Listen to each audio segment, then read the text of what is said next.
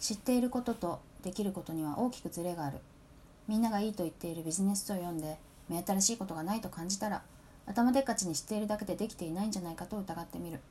そしたらやるべきことが見えてきそう。知っているのレベルにできるをなるべく近づけたい。おはようございますトッチーです。この番組は私が過去 SNS に140文字ぴったりで投稿した文章を振り返るという趣旨で配信しております。えっとなんかつい分かってはいるんだけどね。えっと知っているからうんうん知ってるよって思っちゃうっていうこと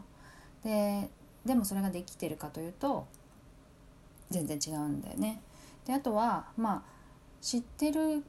そそれがいいのは知っているけど私はやらない選択をしているからもうそれ以上知っても意味ないよねみたいなことももしかしたらあるかもしれない。例えばまあ早寝早起きとかさまあそれはいいってことは知ってるけど まあ自分にとってね他のことのが大事だからそこまでそこに注力できないみたいなこともあるよね。うんとまあそれやればできるっていうこともそうだしあとなんかやろうとしてないとか、うんとまあ、できないみたいなことが結構あるかなって思っててなんかさ、まあ、ビジネス書ってやっぱりさ一回何かが売れると似たようなものがどんどん出るからであとうんとなんかすごい人の本を読んでもなんか別に当たり前のことばっか書いてあるんじゃないみたいな気がする時があるんだけどそれは、うん、その人が当たり前のことをちゃんとできてるっていうことなんだろうね。でも多分私はとか、まあ、読んでる人はできてない。でもまあ知ってはいる。知ってはいるし、まあ、いろんなビジネス書で読んだけど自分はできてないみたいな。ことが本当は大事なのかもしれないよね。だから本っていうのはやっぱ結構新しいものがまあなんかもてはやさらもてはやされがちだしうんとまあ、普遍的なものっていうのはねもうずっといろんな人が言ってきてるから別に今それ読む必要がないのかもしれないんだけどもしかしたら何度も何度も聞いたことがあること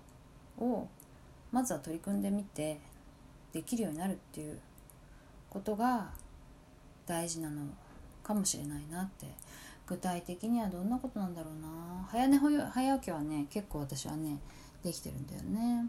あと運動とか運動は最近走ってないからまたしてないななんて思うことがあったりして。うん。なんかできできることとできないこと知ってる知ってないっていうのはさすごく自分でよくわかるんだけどできることとできないことってもしかしたら意外と自分で判別できてないのかもしれないね。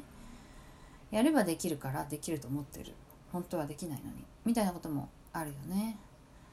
だからうんなんか知ってるだけじゃなくてできることっていうのを少しずつ増やしてねいきたいなって。そうすると、うん、自分でできるとでできるようになると知ってるレベルがさもうさ見える世界が違うっていうぐらい知ってるレベルが上がるんだよね。